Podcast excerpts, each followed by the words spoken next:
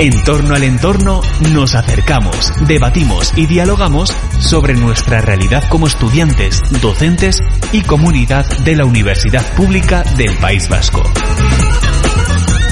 Desde este momento entras en la onda de Festivalita Radio.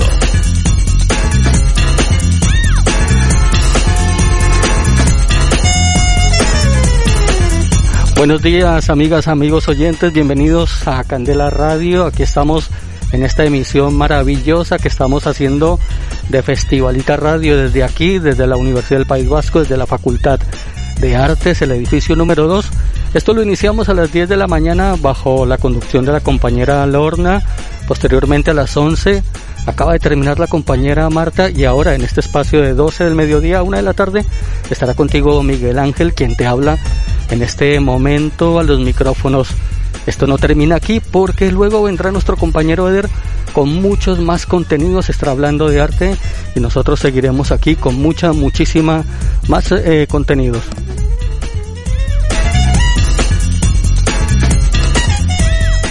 Festivalita Radio se emite en vivo y en directo, como ya te dije, desde el edificio 2 de la Facultad de Artes de la Universidad del País Vasco para el mundo entero. Lo puedes escuchar a través de candelaradio.fm. Si no puedes escuchar esta emisión, tranquila, tranquilo, no pasa nada porque los contenidos de estas cuatro horas las podrás disfrutar a través de los podcasts que encontrarás en el espacio web de Candela Radio a través del portal de Evox.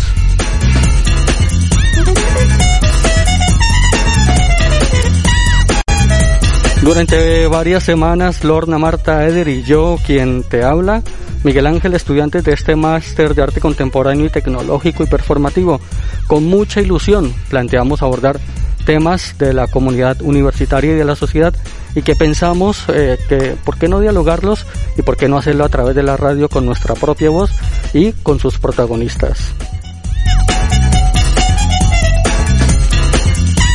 En esta tercera hora de Festivalita Radio reflexionaremos sobre las y los estudiantes inmigrantes de la Universidad Pública del País Vasco, sus realidades y sus retos. ¿Qué significa trasladarte a otra parte del mundo para estudiar? Ser arraigado por tus padres, dejar a tu país en medio de tu infancia o adolescencia e insertarte en el sistema académico de otro país nacer en un país diferente al del origen de tu padre o de tu madre, estar en primera persona en esa y vivir, perdón, en primera persona esa realidad de la diversidad. Esto lo conoceremos a través de la voz de personas que han venido y que han querido contarnos eh, sus testimonios.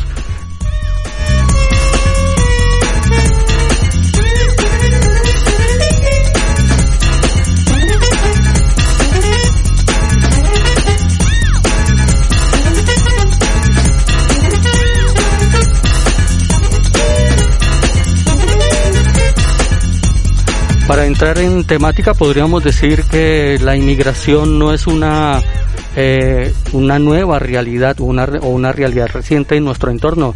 Se dispone de estadísticas desde hace más de una década o dos décadas y la tendencia que se nos muestra es que la población de origen extranjero sigue aumentando en el País Vasco. El alumnado extranjero es el colectivo mayoritario, es el procedente de Latinoamérica con un 48%, abarcando casi a la mitad del alumnado inmigrante. A continuación se encuentran los procedentes de la Unión Europea y de Estados Unidos con un 19%. En tercer lugar, África con un 17% y posteriormente los de Europa del Este con un 9% y Asia con un 5%. Las lenguas que se hablan en el País Vasco por este eh, alumnado inmigrante son casi 100 lenguas.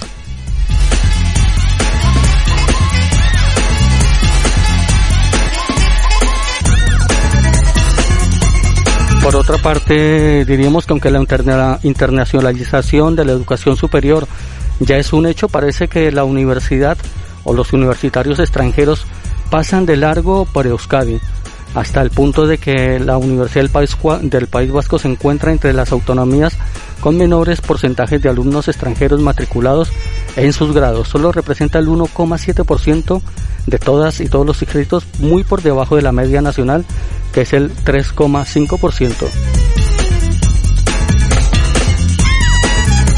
Para reflexionar sobre estos temas, eh, tenemos en la mesa de trabajo a Colette Hugo Fuenzaila. Buenos días, Colette. Buenos días, Miguel. ¿Cómo te encuentras? Muy contenta de estar aquí contigo, con la compañera y el compañero que nos acompañan hoy. Estoy Gracias. encantada.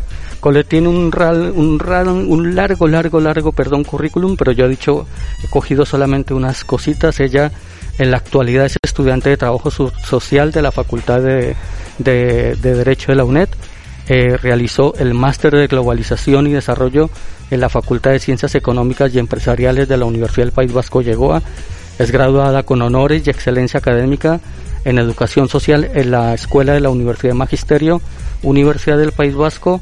Es técnica superior en integración social en Tartanga y es técnica de atención socio- sociosanitaria. Eso es. ¿Se me queda algo, Coleta, que quieres apuntar? No, de hecho has dicho demasiado. También saludamos a Juan Carlos. Juan Carlos, bienvenido. Muchas gracias Miguel por volver aquí a esta casa, que nos recibe siempre muy bien. Nosotros encantados de escucharte y escuchar tus experiencias.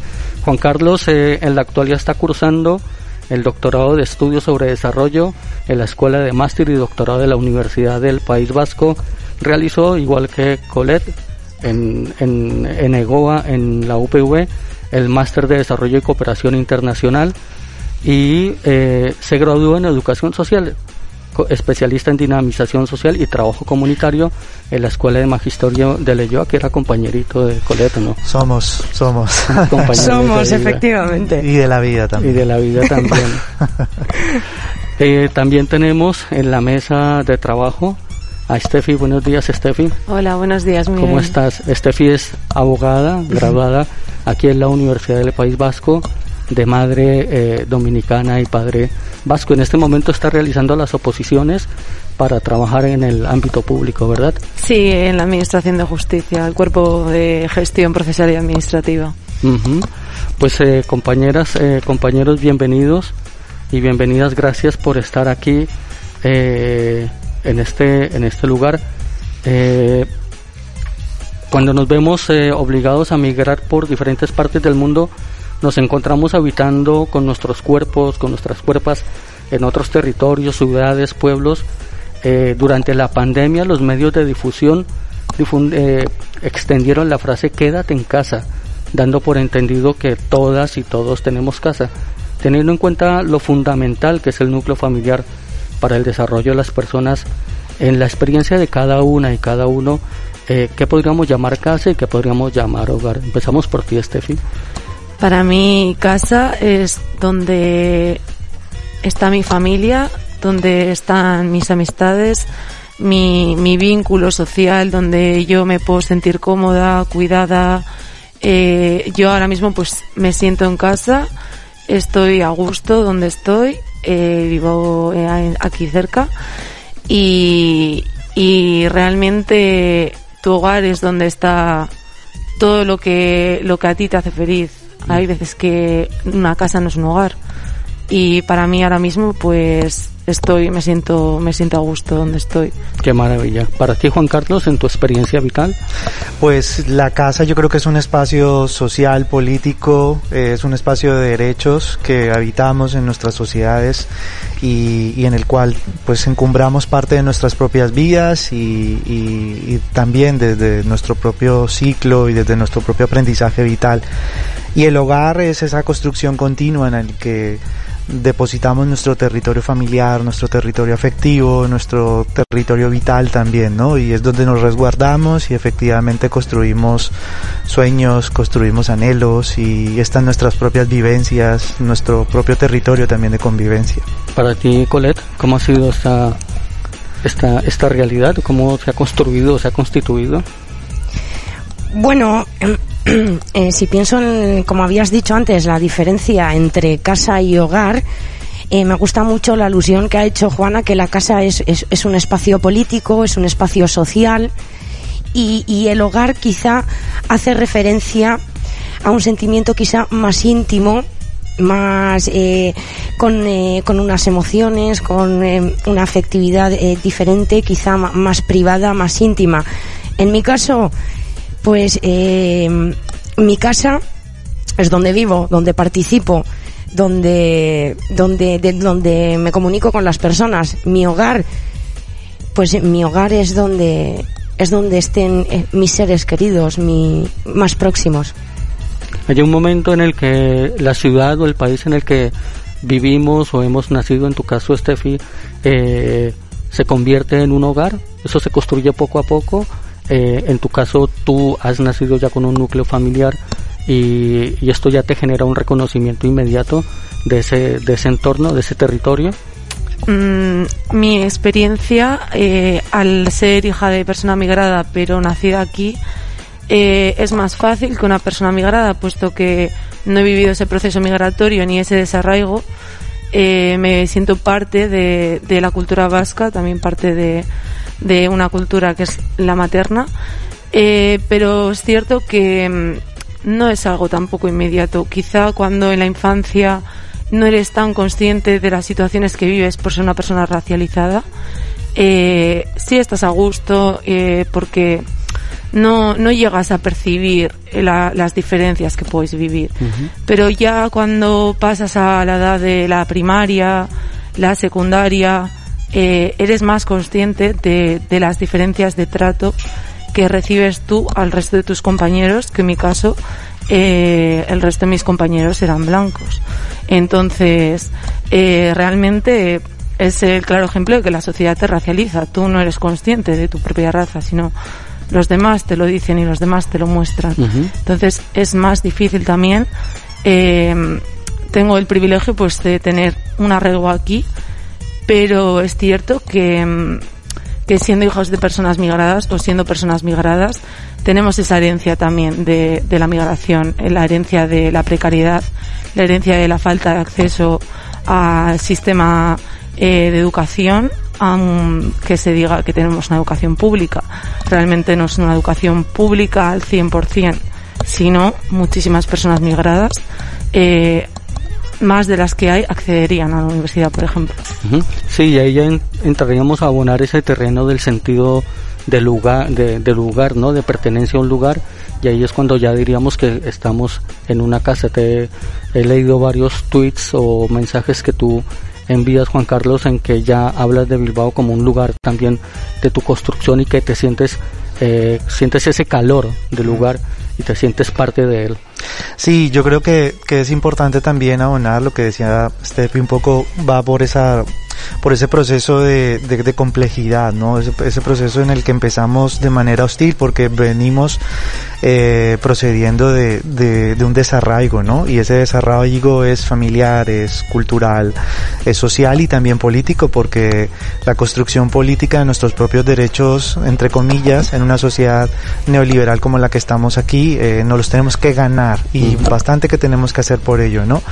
Desde el proceso de, de, de pasando ese proceso supuestamente que lo denominan aquí legalidad y todos esos territorios que tenemos que pasar, pues lo que nos conlleva un poco es que en el momento en el que de esa complejidad ya empezamos a una comprensión sobre nuestro lugar, el lugar que nosotros ocupamos, sobre el lugar que también el territorio nos ha abonado, nos está dejando y al que nosotros queremos llegar y conforme esos procesos están llegando, nos vamos acercando a las metas, la parte de la convivencia, nos vamos comprendiendo, algo que las personas que que hemos estado incidiendo de manera activa en todo este proceso de socialización de las personas migradas, sobre todo en los últimos 20 años, nos da cuenta también de que de que ya so, estamos siendo vistos nosotros mismos de otra manera y que el territorio nos ve también de otra manera uh -huh. y ha habido un cambio. Eh, un cambio transicional que todavía hay mucho por recorrer, pero eso nos hace considerar cada vez más este lugar como un hogar, teniendo en cuenta la definición que comentaba, ¿no? que el hogar dentro de lo que yo considero es, un, es una construcción continua, ¿no? y, que hay mucho por, por qué habitar, mucho por qué que incluir en ese espacio en el que queremos convivir todas y todos. Sí, no podríamos dejar de abordar esta temática eh, considerando las cuestiones de clase, de raza y de género y por eso también te pregunto Colette, ¿cómo ha sido esa, esa experiencia inicial? Tú llegaste aquí ya con 6, 7 años, eh, vienes con una experiencia vital de niñez en tu país, ¿cómo ha sido esa transición en el, en el colegio, en la primaria, en la secundaria? Sí, bueno, yo vine con 12. Yo vine aquí con 12, 13 años ya en la adolescencia. Entonces, eh, es un punto clave porque no porque yo estaba comenzando una nueva etapa vital, un nuevo proceso, un nuevo proceso madurativo del cuerpo a nivel tanto físico como psicológico. Y, y lo empecé aquí sin haber tenido la continuidad de la infancia, de los de, de, de esa parte anterior, ¿no? Entonces sí que hubo un choque bastante grande. Eh, eh, a nivel cultural, para mí a nivel psicológico, porque yo estaba viviendo esa etapa de forma diferente a la que se estaba viviendo aquí. Entonces, pues, pues fue bastante, fue agresivo, fue violento, ¿no? Pero, pero bueno, eh, acabas, eh, yo creo que poniendo en marcha todos tus mecanismos psicológicos para adaptarte a la nueva realidad en la que estás inmerso. Eh, cuando dices que acabamos eh, poniendo en marcha nuestros eh, eh, argumentos psicológicos, emocionales, hay apoyo de la red educativa en primaria y secundaria, de los profesores, de trabajadores sociales, o sea, hay una estructura entiende que hay personas de otras partes del mundo con otras realidades que deben ser atendidas. Fuiste, ¿Te sentiste atendida? ¿Te sentiste como en un hogar? Hombre, yo entiendo, yo hay que tener en cuenta, yo vine en 2003. Yo entiendo que ahora mismo el, el, el profesorado, el, el, personal de intervención social eh, tiene una perspectiva sobre la diversidad mucho más amplia, mucho más eh, humanista de la que yo creo que había en aquel entonces, que todavía hay que seguir que trabajarla, seguir trabajándola, efectivamente, pero sí que es verdad que cuando tú llegas aquí, llegas, o cuando yo llegué aquí, en mi caso, en 2003, entré directamente en un proceso de inmersión, en el que yo, para poder eh, incluirme en, en, en la sociedad de acogida, tenía que asumir la cultura dominante, la cultura de la sociedad de acogida. Tenía que integrarme y no había un reconocimiento tampoco a, a, esa parte que yo traía. Con lo cual eso también te genera a nivel psicológico muchas, eh, muchos conflictos, porque a veces piensas, ¿qué pasa? Eh, ¿De donde vengo yo es inferior? ¿O me, da, me avergüenzo quizá de lo mío? ¿O no? Al final me radicalizo y no quiero ver lo nuevo porque lo mío no está reconocido, ¿no? Entonces sí que es verdad que hay un proceso también en el que sí que es verdad que hay un proceso de inmersión, pero a la vez en mi caso, no tuve la oportunidad de acceder a ciertos espacios culturales que de cara al futuro iban a, iban a condicionar mi clase social uh -huh. en la sociedad de acogida, que iban a condicionar eh, mi, mi, grado de inclusión. Por ejemplo, el tema del euskera. Yo llegué y me pusieron inmediatamente exenta, cuando con 12 años yo podía haber aprendido perfectamente la lengua. Uh -huh. Entonces eso al final eh, no es una cosa anecdótica, es, una, es un filtro, es una distinción de clases y al final eh, las personas migradas cuando llegamos aquí, sobre todo en la adolescencia, se nos enfoca directamente a la formación profesional. Uh -huh.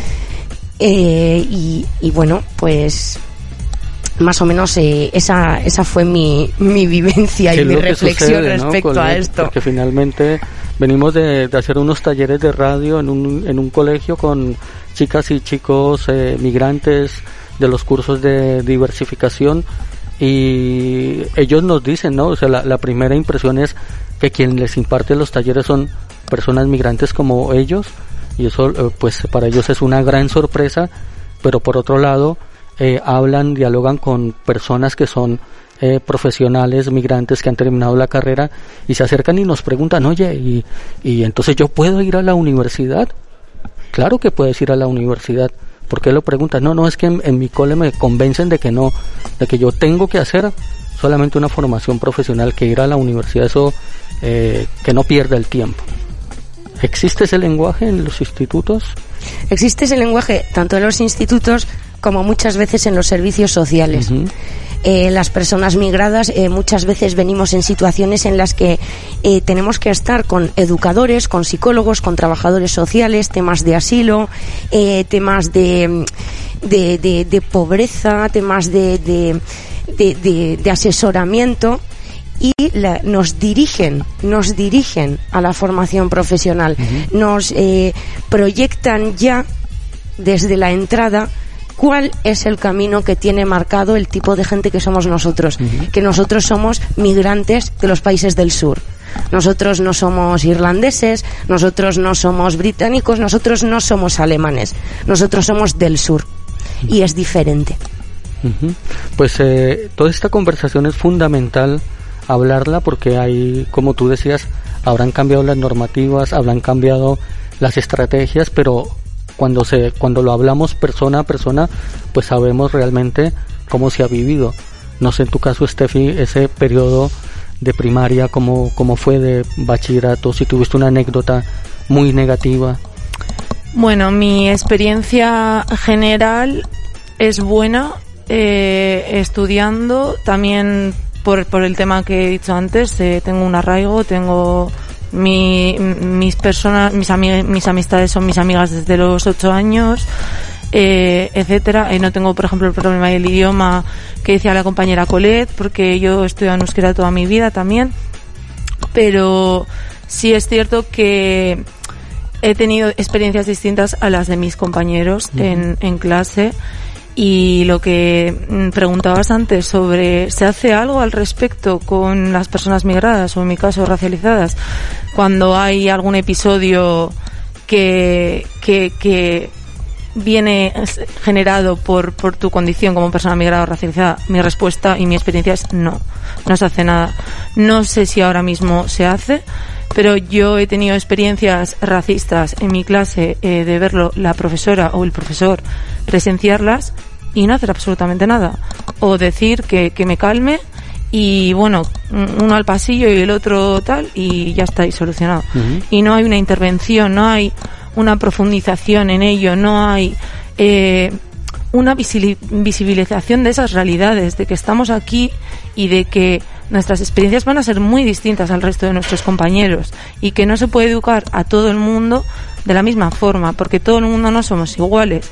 Como por ejemplo Colette, si viene con 12 años aquí y no sabe euskera, tú no le puedes poner a una persona eh, a dirigir la formación profesional. Tendrás que hacer algo con esa niña, eh, tendrás que mm, dedicar pues X profesores a las personas migrantes que vengan aquí a aprender el idioma, porque luego hay muchísimo fomento del euskera, todo el mundo que tenga que hablar euskera, desde el gobierno vasco, etcétera, pero las instituciones tampoco están haciendo nada para que la población migrante o eh, personas que, que no han sido capaces de seguir esos ritmos eh, puedan, puedan adaptarse e ir al mismo ritmo que los demás y poder acceder a todo lo que quieran acceder, porque mm, se nos estigmatiza al final y ya se nos pone el sello, ¿no? De tú no puedes, tú no puedes hacer, o sea, yo lo veo en mi, en mi carrera, por ejemplo, o sea, era la única persona racializada de toda mi clase. Había un chico negro en otra clase y ya y te quedas con eso o te quedas con qué persona es migrada y quién, quiénes no, o sea, porque las cuentas con los dedos de la mano. ¿Y por qué es? Pues por la herencia de las personas migradas, que es lo que refería antes al final. Mm, no tenemos los mismos accesos, o sea, eso es algo evidente y hay un problema ahí social que alguien tendrá que cogerlo desde las instituciones y darle una solución porque no podemos estancarnos no, no nos permiten avanzar. Claro, estamos en un espacio en el cual, gracias por introducir la, el, el aspecto universitario, Steffi, porque ya vamos a ese ámbito de la educación superior, donde se supone que hemos eh, desarrollado una educación de primaria, de secundaria, unos recursos, digamos, y unos conocimientos eh, básicos para entrar en este ámbito de la universidad y donde se supone que se construye pensamiento, investigación, eh, nuevas realidades y, mi pregunta es en la, en la experiencia de cada una de ustedes, de ti Juan Carlos, Colette, eh, Steffi, ¿cómo fue esa experiencia y cómo fue ese acceso a la universidad? Empezamos por ti Juan. Bueno, pues fue un, yo creo que muy logrado, ¿no? Daba la impresión de que cuando yo empecé todo este proceso, eh, cuando eh, fue posterior a cuando lo pude desear y no porque no tuviese, digamos, todos los requisitos eh, instrumentales para poder acceder a una, universidad. Lo que pasa es que el proceso en sí mismo tiene muchas trabas, no solo burocráticas, eh, sino también que tienen que ver un poco con este sistema educativo también de que de por sí ya deja de lado y excluye a muchas personas, pues en el, en el contexto de las personas migradas mucho más, ¿no? Entonces tuve que esperar muchos años y el acceder, sí que es cierto que fue muy amable. Eh, nosotros tuvimos la oportunidad de entrar en una fase muy interesante en la que la academia y el propio sistema educativo necesitaba, al menos en torno al discurso, emplear todo, todo, todo este elemento de la propia diversidad cultural porque ya era una propia realidad. Eh, y a esa diversidad cultural, pues eh, el escenario era muy favorecedor porque no solo eran los contextos de las personas de orígenes diversos, sino también de diversas edades, personas, eh, estoy hablando de, de, de, esta fase de la crisis del 2008, que se habían quedado desempleadas, jóvenes de diferentes tipos de contextos, clases sociales, y en ese sentido sí quiero, creo que darle, no sé si a la universidad pública, como tal, que es algo yo creo que del propio pueblo y construido, sí es representativo en ese sentido, al menos en nuestra carrera lo era, y, y había una gama interesante que yo creo que potenció y, y, y, dio otra mirada a esa homogenización cultural a la que, a la que se precedía eh, esta propia universidad. Y se veía, ¿no? Y se nutría y yo creo que el profesorado también lo vio y, y fue, fue interesante luego te, te, topas un poco también con el tema de la ciencia, ¿no? Es decir, qué es lo que estudias, qué es lo que te quieren de alguna manera eh, entregar como conocimiento académico. Uh -huh. Y te das cuenta que efectivamente, pues la ciencia eh, de por sí es positivista, es decir, se ha, se ha entregado a unos cánones de ver la realidad de una manera determinada. Construcción europea. Una construcción eurocentrista, en donde todos estos matices, lo que está comentando Colette, Steffi, mmm, todo el tema que tiene que ver con la gama de la propia diversidad cultural y nuestros propios contextos, eh, era yo creo que muy irónico e hiriente también de que personas que nunca han migrado, por ejemplo, analizaran qué es el contexto del proceso migratorio y, con datos descontextualizados. Yo recuerdo con Colet muchas anécdotas que decíamos, pues esto, que, ¿cómo puedes citar esto, no? Cuando empezamos a trabajar el tema de la migración, una persona que no sabe que es ten, no tener papeles, blanca, eh, hombre, un prototipo europeo de una universidad europea y muy poco por, por, dar, ¿no? Entonces yo creo que esas propias reivindicaciones surgieron y están surgiendo y creo que es muy importante. Los datos son positivos, pero siguen siendo minoritarios, incluso la propia Universidad del País Vasco, cuánto se está esforzando por destacar y por, y por potenciar la publicación de nuevos datos y nuevas comprensiones de, de la propia realidad. Para ti, Colette. Para mí, perdón, para mí la universidad, eh, bueno, tengo un, un, una de las cosas más importantes de mi vida que más me han marcado me pasó durante mis años de universidad. Cuando yo estudiaba la carrera, yo los fines de semana trabajaba como camarera para poder pues mantenerme y demás. Y bueno, pues en esa época me tocó renovar los papeles y no me los renovaron. Me, me quedé en situación irregular, lo que llamamos ilegal.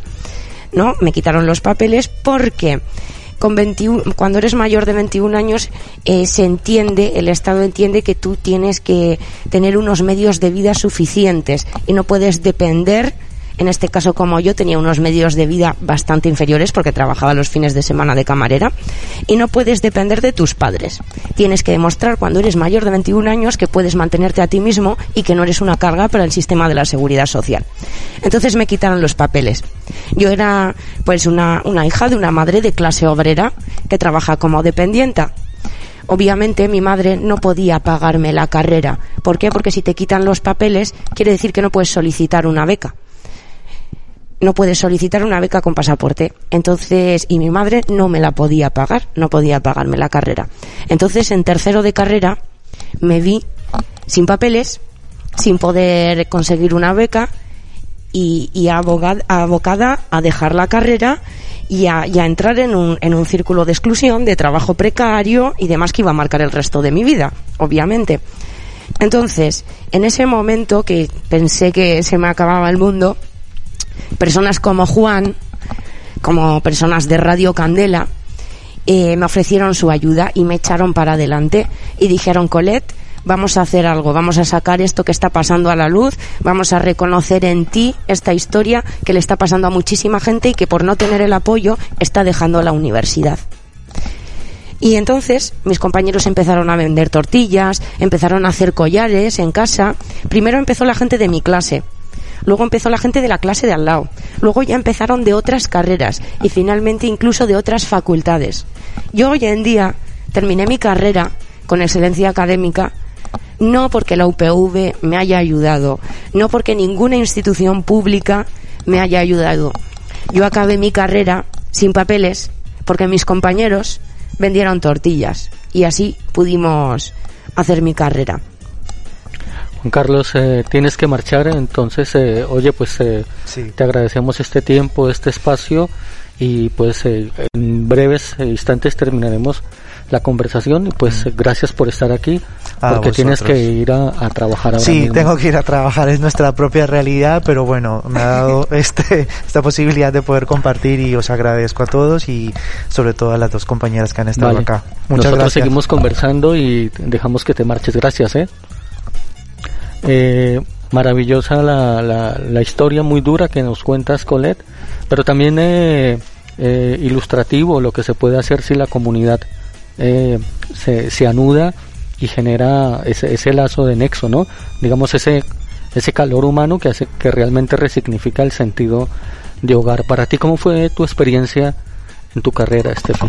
Mi experiencia fue bastante buena, la verdad. Eh, sí que es cierto que la universidad para mí es un, se supone que es un seno de, del conocimiento, del autoconocimiento. Estás en esa etapa en la que por ejemplo, muchas personas durante la época universitaria se han topado con el, el movimiento feminista, que igual no conocían tanto, ¿no?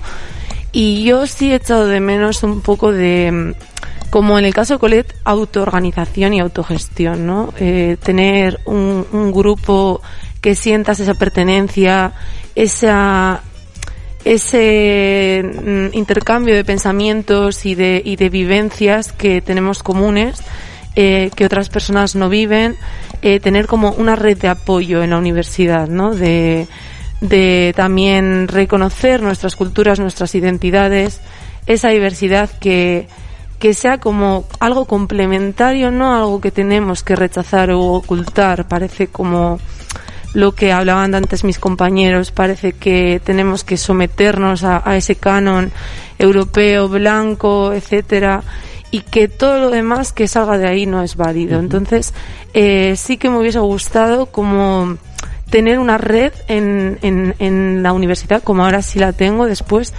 eh, pero, eh, por ejemplo, me, me, vino mucho a la cabeza cuando vi la serie de Dear White People, no sé si la habéis visto, pero os la recomiendo, es de Netflix, y está muy bien, es de, de una universidad que, que cuando se construyó no podían entrar personas negras hasta que lo consiguieron y se hicieron con, con una, una un espacio de, de residencia solo para personas negras y realizan sus propias actividades dentro de la universidad, tienen una radio también como estamos haciendo aquí para contar sus, sus experiencias, las vivencias que tienen como personas racializadas dentro de la universidad.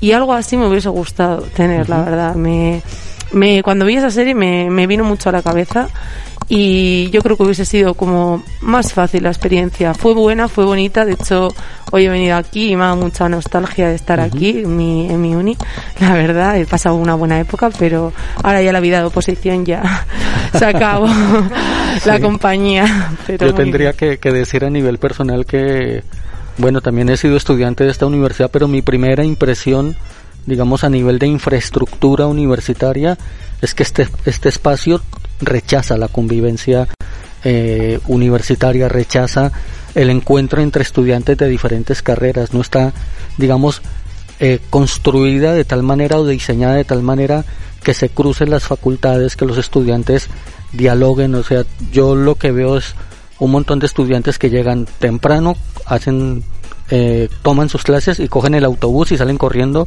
como le ha sucedido al compañero Juan, porque eh, va para casa o tiene otra cosa que hacer.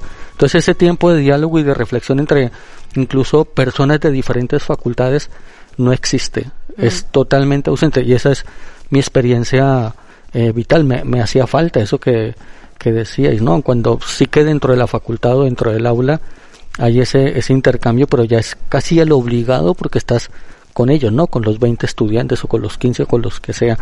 pero ese encuentro entre saberes de diferentes facultades creo que no se posibilita, por lo menos en este campus, porque la distribución en infraestructura no, lo permite. No lo permite al final cada facultad está súper aislada. Eh, comentaba antes con las compañeras de, de la anterior charla que, claro, ellas venían de, de, de, aquí, de artes, y yo de derecho. Y, por ejemplo, cuando yo empecé la carrera aquí y el primer día no encontraba mi facultad, nadie sabía dónde estaba porque eh, la de derecho está al final del campus. Entonces, si tú no estudias allí, no pasas por allí para nada, y al final este campus, todas las facultades están en un sitio, eh, no entras en otra facultad para nada, eh, te comunicas con las personas solo para en el rato del descanso del café y vuelta a otra clase y a casa, el bus con prisas.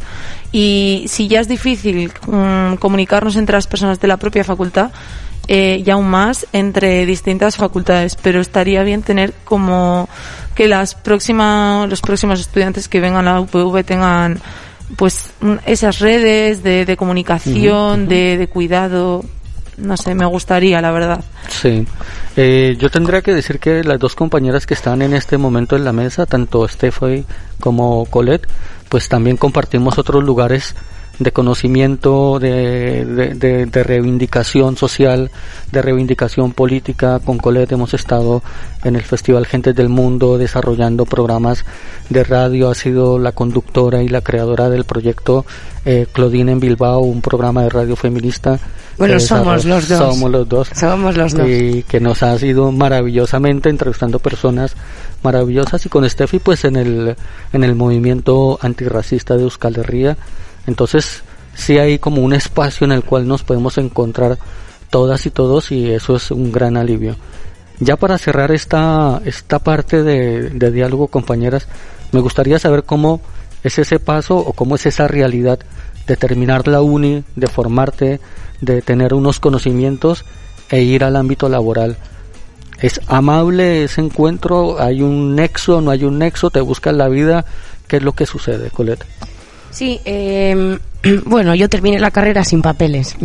o sea que entrar a la, al ámbito laboral iba a estar complicado. Y luego, por otro lado, pues al final, e, esa, esa falta de acceso a ciertos aspectos culturales, en mi caso, como yo no tuve acceso al euskera viniendo de una familia obrera en la que tenía que trabajar, eh, y además añadido los estudios, pues no es tan fácil irte a un Euskaltegui todos los días, como puede decirte cualquiera. Y, requiere tiempo, y requiere tiempo. Y hoy en día los estudios están montados desde la élite para que las personas que tienen que trabajar no lo puedan compaginar con los estudios. Es así. Entonces a mí hoy en día, pues el euskera me ha limitado bastante.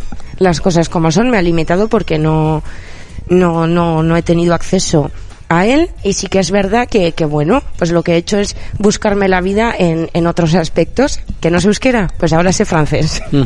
¡Qué maravilla! Eso es, y, y, buscar otras alternativas, ¿no?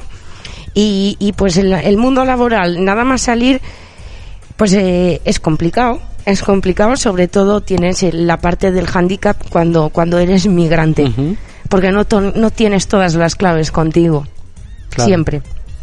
Claro. Para ti, Steffi, estás tú ahora en un proceso sí, en un proceso un poco duro. eh, bueno, yo terminé la universidad y primero me puse, bueno, llevo trabajando desde los 21 años, desde durante la carrera y terminé la universidad y mi idea era opositar a judicatura, juez o fiscal. Estuve un tiempo eh, opositando, bueno, eh, cambié de oposiciones al final porque eran durísimas, no me permitían trabajar porque tenía que estudiar ocho horas diarias, seis días a la semana mínimo y luego vas incrementando. Entonces yo trabajaba y si no trabajaba no podía pagarme la oposición, que era bastante cara pagar a un magistrado. Entonces me cambié de oposición en la que estoy ahora y sigo trabajando que al final, bueno, pues en un trabajo de dependienta para pagarme mi oposición, mis cosillas, eh, como buenamente puedo, pero final, o sea, al final está claro que yo, por ejemplo, he tirado por, por la función pública porque la vida después del derecho, si no es como un funcionario público, es muy dura. eh, si quieres trabajar, a mí la abogacía no me gusta, por ejemplo, pero si fuese el caso, eh, es pura precariedad la abogacía. Las personas fuera del derecho creen que siendo abogado eh, ganas muy bien, vives muy bien, no es verdad. O sea, para ganar, para empezar a ganar primero en un despacho, igual van a pasar cinco años de precariedad trabajando gratis, eh, etcétera. Entonces, yo creo que fue la, la única opción viable que vi después de la carrera era opositar. Y el 90% de las personas de derecho opositamos porque la vida fuera de esto es bastante precaria, la Bueno, verdad. Pues esperamos que en esa posición salga muy bien y que logres la plaza que, que, que tienes en mente, Steffi. Muchas gracias. Gracias, ojalá. Muchas gracias por estar este tiempo de diálogo con nosotras aquí desde la Universidad del País Vasco. Gracias a ti, Colette. Gracias, Miguel. Gracias, Estefi. Encantado de estar con vosotros. Gracias, a Steffi. vosotros. por. Bueno, los dejamos con un tema musical y ya regresamos con otras invitadas.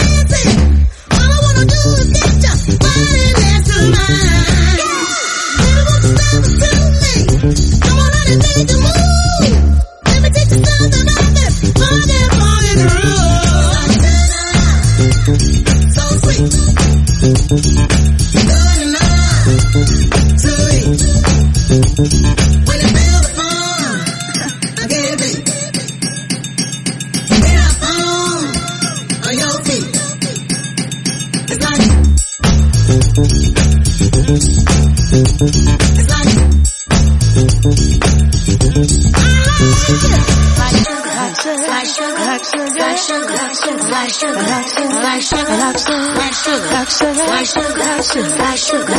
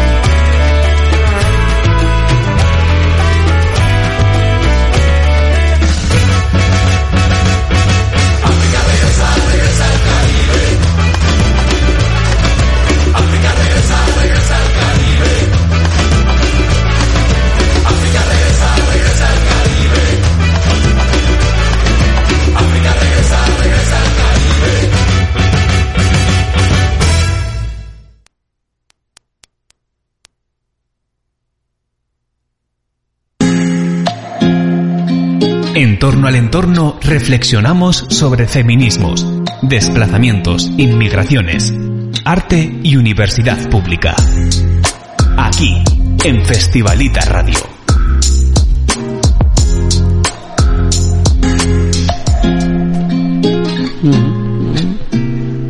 Seguimos en sintonía del dial de candelaradio.fm a través, eh, por supuesto, de esta Festivalita Radio, una iniciativa que estamos desarrollando las y los estudiantes de la Facultad de Artes de la Universidad del País Vasco. Estamos en el campus de Leyoa y seguimos en este diálogo hablando de universidad, hablando con personas provenientes de diferentes eh, partes del mundo y que hacen parte de esta comunidad universitaria.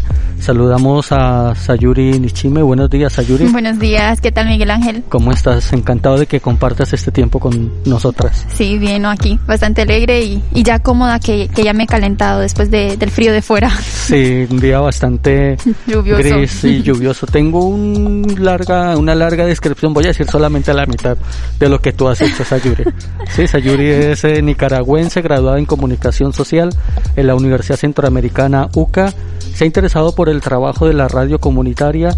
En 2015 forma parte del equipo Onda Local, un medio de comunicación digital con un programa de radio especializado en temas de feminismo, extractivismo, descentralización de los municipios, comunidades indígenas y afrodescendientes, entre otros.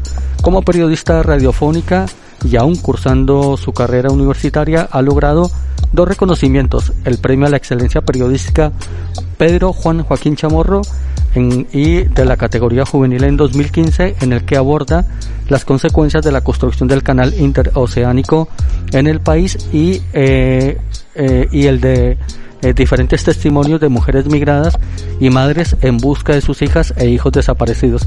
En 2016 migra a Bilbao, España, para estudiar el máster de periodismo de la, de la Universidad del País Vasco y el Correo. Eh, actualmente cursa el doctorado en comunicación social en la Universidad del País Vasco con la tesis narrativas periodísticas que aporten a la construcción de la paz. ¿Se nos quedan algunas cosas? o No, no, no. Está, está completo. Está ahí completo. Mucho, mucho trabajo ha realizado Sayuri. También está en la mesa de diálogo Ale- Ale- Alejandra Rivera Duzán.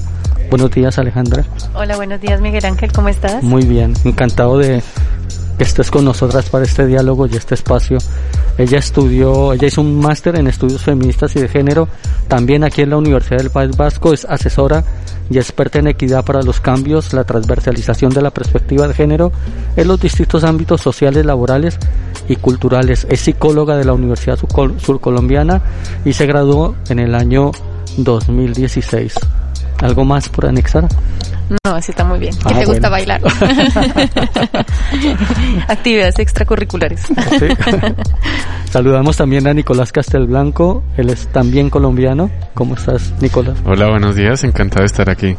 Nicolás es profesional del área de química pura enfocada hacia el análisis de todo tipo, ambiental, alimentario, control de calidad, así como la síntesis orgánica e inorgánica, uso de material y aparatos especializados como UHPLC, GC y esa palabra no la voy a decir, espectrofotómetros. Manejo de material reactivo del, de, de laboratorio con carácter interdisciplinar. Y por último, saludamos a Wendy. ¿Cómo estás, Wendy? Buenos días, Miguel Ángel. Ella encantada. está, muchas gracias por estar aquí. Gracias. Ella está actualmente desarrollando el grado de sociología aquí en la Universidad del País Vasco. ¿Algunas cosas más por anexar, Wendy? De momento estoy en el segundo año de carrera de sociología. Eh, quiero coger toda la experiencia que pueda lograr durante la carrera y sobrepasar mis limitaciones. Ujú. Bueno, ojalá eso se pueda lograr y lo puedas desarrollar. Como iniciamos con las otras compañeras, hablamos de esos eh, procesos a los que nos vemos obligados por las condiciones globales eh, que nos llevan a migrar, a salir de nuestros países de origen y nos preguntábamos qué significaba para cada uno, para cada uno la palabra hogar y la palabra casa. Empezamos por ti, Sayuri. Bueno, a mí la palabra hogar me, me hace recordar una, una imagen específica que es el abrazo de, de mi mamá, el abrazo de mi hermano, dos de las personas como, con mayores referentes en mi familia y cuando pienso en el hogar específicamente es en eso, en lo que pienso, no en las estructuras físicas, las paredes que, que levantan eso, ¿no? Sino esa sensación de, de cariño, de protección y de, de fuerza sobre todo que aún se mantiene incluso estando yo aquí en Bilbao y no recordar pues la- las risas, las comidas, recordar mi gente y mi tierra, siempre digo lo mismo y a eso siempre me, me recuerda la palabra hogar. ¿Mm? Alejandra. Bueno, un poco también en la misma línea, ¿no? Eh, no sé, supongo que difer- si, si hay que diferenciar un poco entre casa y hogar, pues diría, bueno, casa sería un poco la estructura, ¿no? De, de un lugar. Y, y luego lo que se construye eh, en, en esos lugares sería el hogar, ¿no? Que serían como la construcción de los lazos, ¿no? Que al final eh, también implican eso, confianza, amor, solidaridad, ¿no? Y el hogar, pues al final, en ese sentido, se construiría en cualquier parte, ¿no? Para ti, Nicolás. Para mí, pues, también el proceso ha sido darme cuenta de eso, lo que han dicho mis dos compañeras de aquí. Y ya yéndonos a lo, a lo terminológico, ¿no? Ujú. Pues el hogar se entiende como la hoguera, ¿no? Como el calor. Entonces, en ese sentido, sí, yo creo que el hogar sería más las relaciones de afectivas y lazos que tú puedas establecer con las personas, eso le podrías llamar hogar. Ya pueden ser familiares directos o lo que tú construyas ya luego en el, en el lugar en el que te encuentres. Entonces muchas veces, por ejemplo, nosotros que somos eh, eh, inmigrantes en estos procesos de desarraigo, pues muchas veces creo que tenemos la capacidad de construir ya hogares donde, donde estemos. Ujú. Y para ti, eh, Wendy, ¿cómo ha sido esta, esta reflexión? Yo comparto lo que acaba de decir mi compañero, de que somos capaces de, de estructurar el hogar fuera de nuestra, de nuestra zona de origen. Por ejemplo, aquí en Bilbao, considero yo mi hogar el núcleo familiar donde convivo con mis hermanas, mi familia en general, y donde puedo construir esos lazos afectivos que tenía en, en mi lugar de origen fuera de la zona de confort. Cuando escuchaban en los medios de comunicación el término quédate en casa con esta pandemia, eh, ¿nos sentíamos todos en una casa, en un hogar? ¿Cómo, cómo esa reflexión incluía a todo el mundo? ¿Todos teníamos casa, Sayuri? Bueno, eh, no creo que todas las personas tuviéramos una, una casa en, en ese momento, ni que todas las personas tuviéramos eh, un hogar. Yo estuve conversando con bastante gente de, de mi país, ¿no? Y, y me decían de que estaban en unas condiciones de estar en un, en una sola habitación, en un solo cuarto y que de ahí no se podía eh, salir. Entonces no creo que el quédate en casa pudiera ser una frase que, que ellas y ellos pudieran vivir desde una habitación, desde cuatro paredes, ¿no? Yo creo que cada quien sabe que, que vivió ese confinamiento de forma distintas. Decíamos que cada quien también dependiendo de los privilegios que tenía. Em, personalmente sí considero en ese momento de que pude tener las condiciones de sentirme en una casa que no es mía, lógicamente en una casa que no es mía, pero sí he logrado construir algo, algo similar a, a un hogar, aunque siento que ese es un proyecto que, que siempre va a estar como a mitad porque siempre hay, hay una sensación que me hace falta. Entonces sí, se vivió de forma desigual. Alejandra. Sí, yo creo que al final este quédate en casa era, o sea, fue y es, ¿no? Todavía un, una frase muy excluyente, ¿no? Porque eh, supone unas condiciones de, de igualdad que no hay, ¿no? Y, y en ese sentido, pues, o sea, hablándolo a nivel social, pues, realmente es una frase que, que no está pensando en, en un- una gran parte de la población que en realidad, como decía Sayori, o tiene unas condiciones muy precarias, pues que no las tiene, ¿no? Y, y ya a nivel personal, el quédate en casa, yo creo que, bueno, con esto de que estamos hablando de la casa y el hogar, yo no sé, yo en mi caso siento de que, eh, no sé, siempre me, me remite como un poco aquí y allá, ¿no? Ujú. Sayuri. Y luego un poco también eh, algo de quédate en casa y con qué recursos te vas a quedar en casa, lógicamente, ¿no? Eso Porque eh, se supone que también tendrías que tener la comida básica, por así decirlo, en, en tu casa y mucha gente que, que no tenía los momentos para para tener un ERTE o alguna ayuda, no tenían un contrato, estaban en, en- en situación administrativa de irregularidad, eh, muchas trabajadoras del hogar que no tenían ni siquiera un subsidio, pues en qué condiciones se iban a quedar ellas en su casa, ¿no? Con alquileres que tenían que pagar, con facturas que tenían que, que pagar, ¿no? Entonces vamos también a eso, con qué recursos le decís a unas personas que se queden dentro de esa casa. Ujú. Nicolás. Sí, la verdad, yo creo que esa frase pues excluye muchas realidades, ¿no? Aquí, por lo menos en Bilbao, de primera mano he conocido bastantes casos, ¿no? Eh, y bueno, pues a nivel ya personal, pues estoy de acuerdo con Alejandra, ¿no? Esa cosa de quédate en casa, pues también se remite un poco a esos dos lugares en los que he habitado, ¿no? O sea, mi país de origen, Colombia, y luego también aquí donde, donde estoy. Y, y bueno, es, es, yo creo que es una frase también que tiene un sentido político, ¿no? También. O sea, al final, eh, esa forma de excluir a la gente también es una forma de decirles que, bueno, que no son de, de aquí. Ujú. Eh, Wendy. Eh, la frase queda muy grande porque comparto con mis compañeras en, en el modo de cómo vivimos en una sociedad ya marcada por las clases sociales, el quédate en casa, bajo los recursos que mucha gente ha padecido. No es lo mismo decirle a un político quédate en casa, que tienes tu piso, la compra realizada, a una familia que tiene un núcleo familiar de cinco miembros, por así decirlo, y un espacio de 50 metros cuadrados o menos de 50 metros cuadrados. La frase quédate en casa es muy amplia porque se podría debatir tanto en el nivel sociológico, psicológico y político. Así que para mí el quédate ca- en casa me conlleva también lo que dijo mi compañera a, los dos núcleos familiares. El núcleo familiar que tengo aquí en Bilbao y el núcleo familiar que tengo en mi país.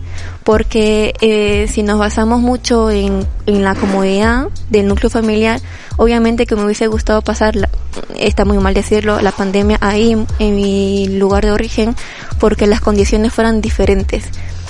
Precariamente, bueno, sí, pero eh, tendría la hoguera familiar muy diferente a la de aquí, porque aquí vivimos en un piso o bien compartimos con gente que no conocemos o que no nos llevamos muy bien, en vez del núcleo familiar que tenemos cada uno en nuestro país. Así que el quédate de casa para mí es algo muy amplio y lo llevaría más a lo político que ha dicho mi compañero, pero también a, a lo social, porque nadie sabe cómo se vivió en cada núcleo familiar la pandemia. Sí, pues eh, quería hacer esa introducción porque yo creo que es muy importante para luego desde ese núcleo familiar siempre ver qué condiciones hay para estudiar, para no estudiar, ¿no? Como para aterrizar en esta universidad o para aterrizar en los estudios de primaria y secundaria. Si eso no está garantizado, si no hay ese, esa hoguera, ese espacio cálido donde tú puedas desarrollarte, creo que exigir cuestiones académicas está como fuera del lugar. Las becas para estudios internacionales eh, son una gran ayuda para las y los estudiantes, pero ¿qué realidad tienen esas becas? ¿Cubren la necesidad de las y los estudiantes o, o estos se encuentran en situaciones precarias? Sayuri, ¿cómo ha sido tu experiencia? Bueno, mira, para mí eh, en Nicaragua yo tenía un concepto de, beca o algún imaginario, ¿no? Para mí las becas eran una oportunidad merecida para, para las personas que igual no tenían recursos económicos para acceder a los estudios, pero se les daba esta oportunidad para que pudieran, ¿no? Entrar a, a un colegio, entrar a la universidad. Cuando solicité la beca para venir a estudiar periodismo multimedia, pues ese, ese concepto cambió completamente distinto porque eh, ya no era una oportunidad para que para alguien que no tenía recursos económicos era un pasaje de avión para alguien que tenía que tener una cuenta bancaria con ocho mil euros para poner- poder venir a estudiar a, a Bilbao en este entonces. Entonces fue eh, la primera crisis, por así decirlo, que, que tuve porque yo decía, entonces, pues las becas y, y las, los máster y los doctorados son para gente eh, que tiene unos determinados ingresos económicos y las otras personas que no tenemos derecho a la educación. Eso es lo que yo me preguntaba y esa era la discusión que yo llevaba incluso eh, a la embajada cuando yo estaba pidiendo eh, la- el visado para de residencia estudiantil para poder estudiar y me pedían pues cantidades de dinero que en ese momento yo, yo no tenía. Y siempre cuento esta, esta anécdota, ¿no? De, que fueron los profesores de mi, de mi facultad de Nicaragua quienes empezaron a ingresarme dinero en mi cuenta para que yo pudiera presentar la cuenta bancaria en la embajada y que me dieran el visado. Una vez me dieron el visado, pues yo ya pude regresar el dinero, pero esa fue mi primer cuestionamiento, ¿no? tengo que tener un, un determinado eh, estatus, por así decirlo, económico para merecer venir a, a estudiar. Y bueno, pues con qué condiciones vine, con el, con el boleto del avión, sin conocer a nadie, sin tener un sitio donde alquilar. Eh, otra imagen fuerte fue cuando estaba bajando del aeropuerto y miraba que muchas personas fueron a encontrar a sus familiares, galeres, y ahí nadie me estaba esperando. Una imagen muy triste. Pero bueno, son las condiciones en las que nos venimos. Y luego en mi año, eh, no tenía estipendio o manutención, por así decirlo, ¿no? Entonces, claro, era pasar estudiando un máster de 9 de la mañana a 5 de la tarde y luego pues buscarte la, la vida para pagar el alquiler, para la comida y que también te diera tiempo para, para mantener la beca, ¿no? Que eran pues excelentes notas, por así decirlo. Eh, entonces pues se, se volvió muy complicado. Em, tuve que, que empezar a, a intentar darme autocariño, por así decirlo, autocuidado para saber manejar todo, todo ese estrés que significaba. Para ti, Alejandra, esta experiencia, ¿cómo fue en tus estudios de máster? En cuanto a la beca, en cuanto a lo ¿Viniste con beca? ¿Cómo, Ah, cómo bueno. desarrollaste los estudios? Bueno, no, bueno, en cuanto a lo del el tema de becas en Colombia particularmente, eh, es un tema muy, realmente muy difícil. O sea, hay muy pocas becas, hay un montón de gente que, claro, que quiere acceder a estas becas y al final el porcentaje que accede es, o sea, como el 1% de, de toda la población. Y bueno, un poco a lo que, a lo que dice también mi compañera Sayuri, ¿no? O sea, al final, eh, las posibilidades que hay para, para realmente para estudiar, pues en cuanto a las becas, pues es, es muy, muy mínimo, ¿no? En cuanto al grueso de la población. Mm, luego, eh, para hacer un, un posgrado, ¿no? Eh, máster, doctorado, especialización, en Colombia, eh, con todo el proceso de, eh, de neoliberalización del país, privatización de, de derechos de salud, de educación, pues eh, gran parte de, de las universidades públicas se han visto eh, con la necesidad de que los posgrados eh, pues sean muy muy costosos, ¿no? Porque no, no, no es el dinero que entra para sostener la, la universidad pública, ¿no? Entonces, claro, te encuentras tú ahí con una primera barrera, ¿no? Que es eh, estudiar en el país al final, ¿no? O en mi caso, a- hacer un posgrado, pues eh, se vuelve casi imposible porque eh, o te endeudas con el banco, ¿no? Eh, o, o, o no lo, o sea, o no puedes hacerlo, No ¿no? puedes hacerlo. Entonces, pues aunque parezca muy, muy, un poco loco, pues eh, el venir aquí al País Vasco en cuanto al, al, al tema económico y mm, en comparación, pues es mucho más económico hacer un posgrado aquí que, que hacerlo en el país. Que ¿no? incluso en Colombia. Exacto.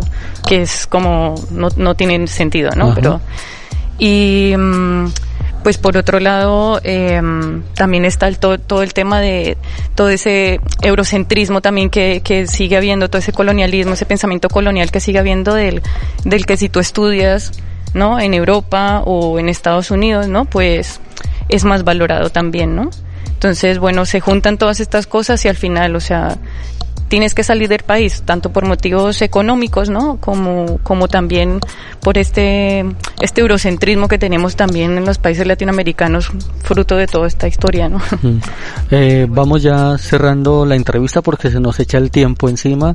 Eh, tenemos las otras personas esperando el otro bloque de entrevistas, pero sí me gustaría cerrar pues un poco contigo, Ni- contigo Nicolás y contigo eh, Wendy, contándonos cómo, cómo, cómo, cómo se sobrevive o cómo se lleva estos estudios eh, de grado en la universidad si ya los están terminando y cómo se subsiste también. Ustedes no han, eh, no han tenido que venir como Sayuri y como Alejandra. Han estado aquí, han nacido, han- bueno, han sido arraigados, pero han entrado a la universidad. ¿Cómo, cómo se subsiste en esta, en la universidad? Eh, Wendy. Bueno, para mí yo tuve que hacer un, un- una especie de trampolín porque cuando vine de Bolivia no pude homologar muy bien los papeles y me dieron opciones. Mm. Una de ellas fue hacer una FP para hacer el trampolín con la universidad, que si no, no podría acceder a los estudios. Eh, terminando la FP y tal, eh, pude matricularme en la universidad, que también fue un poco difícil porque los- el tema de corte y tal era muy competitivo. Eh, logré entrar en, dos años siguientes de, de matricularme, gracias a Dios lo logré, pero aún así es muy precario porque yo soy mujer, soy madre, soy estudiante, soy trabajadora, es un conjunto muy muy difícil de sobrellevar los estudios. Yo tengo carencias de limitaciones de tiempo porque no es lo mismo tener 100% el estudio para que tú te centres en ello al tener que compaginar muchas cosas a la vez. En el tema de las becas y tal yo no puedo acceder porque tengo un contrato y no me pueden subvencionar ningún tipo de beca. Tengo el niño que también tengo que pagar gastos y tal eh, y muchas cosas. A la hora de, de estar con los compañeros en la convivencia, pues al final, eh, en mi caso personal, yo tengo los tiempos muy marcados. O sea, me levanto a las seis, estoy con mi familia, con mi niño, vengo a la universidad, eh, estoy comiendo corriendo, como se suele decir, voy al trabajo, el tiempo que tengo, estudio entre madrugada, antes de venir en el autobús, así que tengo yo los, los tiempos muy marcados. La convivencia en la universidad, de momento mi segundo año, pues al final ha sido un poco tambaleosa Ujú. porque no no no convivo con mis compañeros, no tengo el tiempo, no porque no quiera, sino porque los tiempos no me dejan esa esa facilidad de experimentar la universidad. Pero por poco tiempo que llevo aquí en la universidad, tengo mi grupo que sí me apoya, tien- entiende mi situación y tal. Yo agradezco a mi grupo, a mi cuadrilla, como suelen decir aquí la gente, y, y espero que durante toda la carrera pueda ejercer el tiempo de universitaria, la palabra esa que no que quiero llegar a experimentar con más amplitud en un momento más dado, pero de momento estoy Es esto. estoy bien. Para ti, Nicolás. Pues para mí la carrera ha sido también de bastante precariedad, por así decirlo, ¿no? Eh, pues yo al final he tenido que tirar de, de las becas de estudio que dan aquí, que son en torno a 4.000 euros cuando yo empecé la carrera y luego la fueron reduciendo y ya me dan, los últimos años me dieron solo la de, la de matrícula. Y pues mientras estudiar, trabajar y para poder sobrellevar eso, ya cuando me llegaba la carrera era más eh, laxo, ¿no? La cosa más relajada la situación. Pero por ejemplo, a la hora de, hasta que me llegaran las becas, claro, los estudios empezaban en septiembre y me llegaban las becas en enero, febrero. Entonces tenía que sobrevivir todos esos meses pues haciendo algo. Ujú. Entonces me dedicaba en verano a trabajar y durante toda esa etapa pues buscar piso también en Bilbao, que es recontra difícil. Eh, habitaciones súper caras, condiciones también horribles. Y, y, pues así se va viviendo la cosa. También quedarme en, en esa cosa de la convivencia, ¿no? Con los compañeros y todo eso. Pues quedarme fuera de los planes que igual hacían de salir y no sé qué, porque pues el dinero no me llegaba o muchas veces tener que, tener que quedarme en la casa estudiando porque no tenía ni para la baric. Entonces, claro, pues así se viven las cosas también. Pues eh, muchas gracias compañeras, muchas gracias a Yuri por compartir este tiempo. Miguel Ángel por, por invitarnos a, a contar un poco nuestras historias. Eh, Alejandra, gracias Muchas por estar aquí. Gracias, gracias a ti y a todos los compañeros también por las historias, por compartir. Wendy, gracias por compartirnos tu tiempo. A ti y a tu equipo también muchas gracias. Y a ti, Nicolás, gracias por estar aquí con nosotros. Nada, ustedes. Bueno, nosotros seguimos en esta festivalita radio. Ya vendrán otros compañeros. Vendrá el compañero Eder con más contenido. Yo lo dejo hasta aquí. Agur.